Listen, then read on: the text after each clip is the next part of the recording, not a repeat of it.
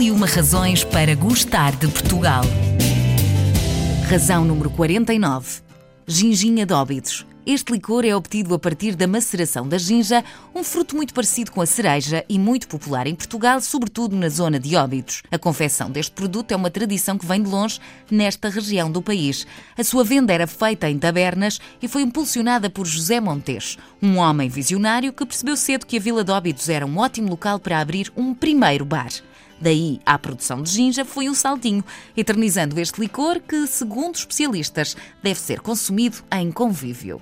Todos os sabores e aromas deste licor são obtidos de forma 100% natural, o que confere ao produto uma qualidade superior, daí ser tão apreciada e procurada. Para falar comigo sobre este tema, tenho a Marta Pimpão, gerente da Ginja de Óbidos Opidum, uma das mais conceituadas marcas. A ginginha de Óbidos é, efetivamente, uma das razões para gostarmos de Portugal?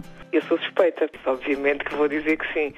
E a prova disso são também as pessoas que, tantos turistas que nós temos e que depois nos visitarem e de provarem a nossa ginja Ópidum uh, em Óbidos, em Lisboa, nos nossos pontos de venda espalhados pelo país todo, que depois voltam às suas casas, aos seus países e, e, retornam por e-mail, por telefone, a perguntar onde é que nós podemos voltar a comprar mais.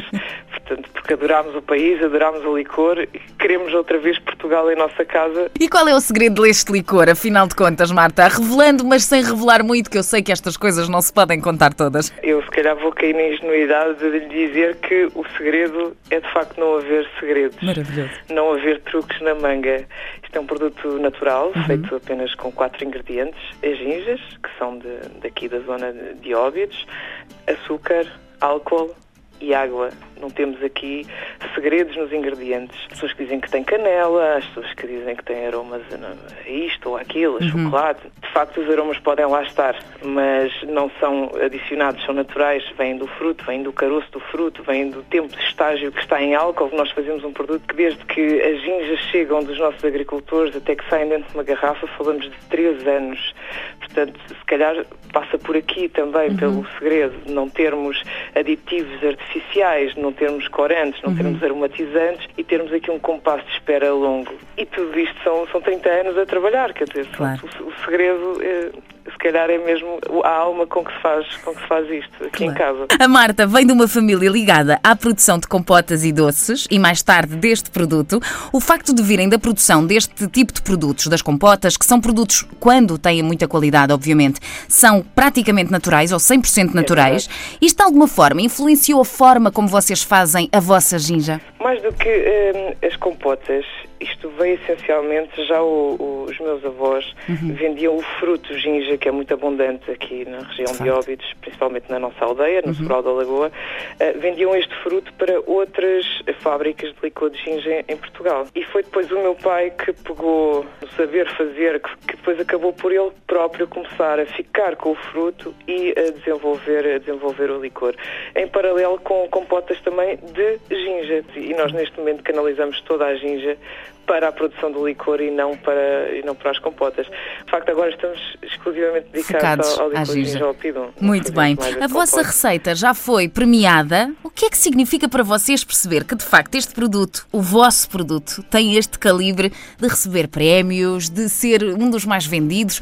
O que é que isto significa para vocês ao longo de 30 anos de trabalho? É claro que é um orgulho, não é? Percebermos que alguém que não faz ideia do que é a ginja, porque estes prémios são prémios internacionais de, de, concursos de, de, renome em bebidas espirituosas. Uhum. Portanto, são pessoas que estão a provar ginja, que provavelmente nunca na vida viram ginja, porque nós não nos podemos esquecer que a ginja é um produto português. Um, Toda a gente no mundo sabe o que é aguardente, toda a gente sabe o que é o whisky, mas ninguém sabe o que é ginja, a não ser o português, ou o amigo do português, ou o turista que veio a Portugal. Quer dizer, há sempre qualquer coisa que Portugal levou a quem, a quem conhece a ginja. E, de facto, estes prémios vieram ajudar-nos a explicar às pessoas que não sabem o que é ginja, aos estrangeiros, uhum que se calhar vale a pena comprar uma garrafa, abri-la e partilhá-la com os amigos, porque vai ter uma agradável surpresa. E permite-nos entrar em mercados internacionais uhum. com outra facilidade. Mas é sempre dá sempre uma alegria ao ego, não é?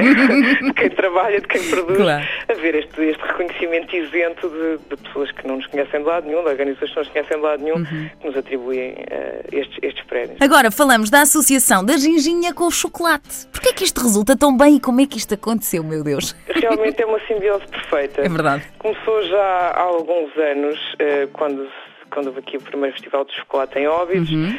Que o meu pai, Dário Pimpão, fundador de, desta coisa toda, uhum. o meu pai comprou uns copos de chocolate e levou a uma, a uma cliente nossa, que ele começou, começou a servir ali os turistas, as primeiras excursões e, e pegou de uma maneira absolutamente fantástica e que ninguém previa. Hoje em dia é quase indissociável uh, é a ginja do copo de chocolate.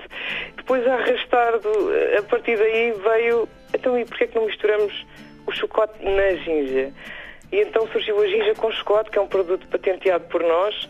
Surgiu então o licor de ginja com chocolate, que é um sucedâneo da ginja, digamos assim. E depois, mais tarde, em 2011, criámos os bombons recheados com ginja. Portanto, Ai, meu Deus, meu Deus. O chocolate continua, não sei o que é que virá a seguir, não é? Porque em casa também se faz bolo de ginja com chocolate. E eh, o chocolate e a ginja, e a ginja e o chocolate andam sempre aqui de mãos dadas. dadas. Muito bem. Funciona, funciona muito bem. E funciona mesmo. E já me abriu o apetite, deixe-me só confessar. Bom, quem é que consome consome mais ginja, uh, Marta? Continuam a ser os portugueses ou também já os estrangeiros? Continuam a ser os portugueses, uh, mas a Opidum já está presente em 17 países além de Portugal, desde a Austrália, Brasil, Estados Unidos, Canadá, um, bem, eu sei lá, Japão, Coreia do Sul, Israel, Suíça, um, é um mercado que se está a alargar.